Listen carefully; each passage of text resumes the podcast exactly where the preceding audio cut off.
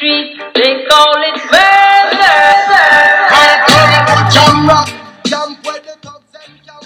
Salve, salve galera, muito bom dia. Quem fala é Júnior Saquete para mais um Siglocast, podcast por tudo que acontece no mercado financeiro. Vamos mais um Morning Call hoje, dia 6 de julho de 2021, terça-feira. Começando falando um pouquinho do nosso índice Bovespa ontem. Ontem terminamos de em queda de 0,55 com 126.920 pontos. E o volume financeiro negociado de 19,7 bilhões de reais, bem abaixo do esperado, devido a, ao feriado de dependência dos Estados Unidos. O dólar fechou em alta de 0,68, cotada a R$ 5,08.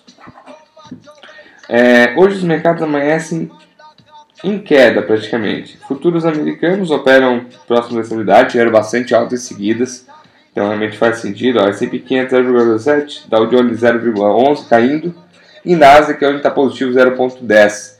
É, lá na Europa, Eurostox cai 0,30, é, Londres 0,22 e DAX é, Alemanha lidera aí o 0,40 de queda devido a um dado que saiu agora pela parte da manhã que é a encomenda à indústria alemã, qual, analista, quais, qual os analistas esperavam uma, uma alta de 1%, porém veio queda de 3,7%, uma queda bem, bem aquém da, da expectativa.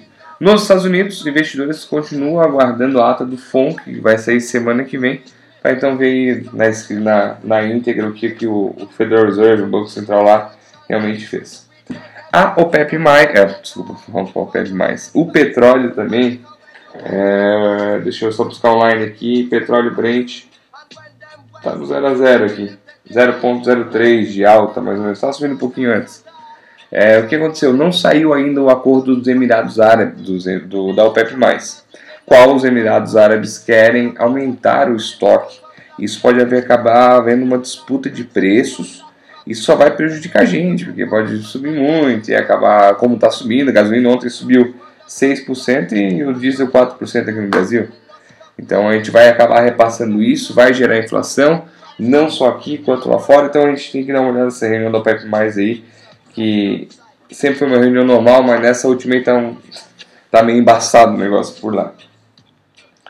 É, o DXY, que é o índice que mede aí a volatilidade do mercado, está operando né, em leve alta de 0,13. Então mostra um pouco de aversão ao risco aí, quanto essas preocupações com a ata do FONC, que vai ser amanhã, que vai deliminar, é, deliberar as questões da, da política monetária nos Estados Unidos nos próximos anos.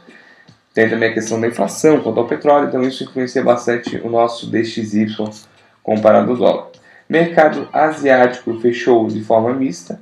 Nikkei Tóquio subiu 0,16, Kospi subiu 0,36, aqui na Coreia do Sul.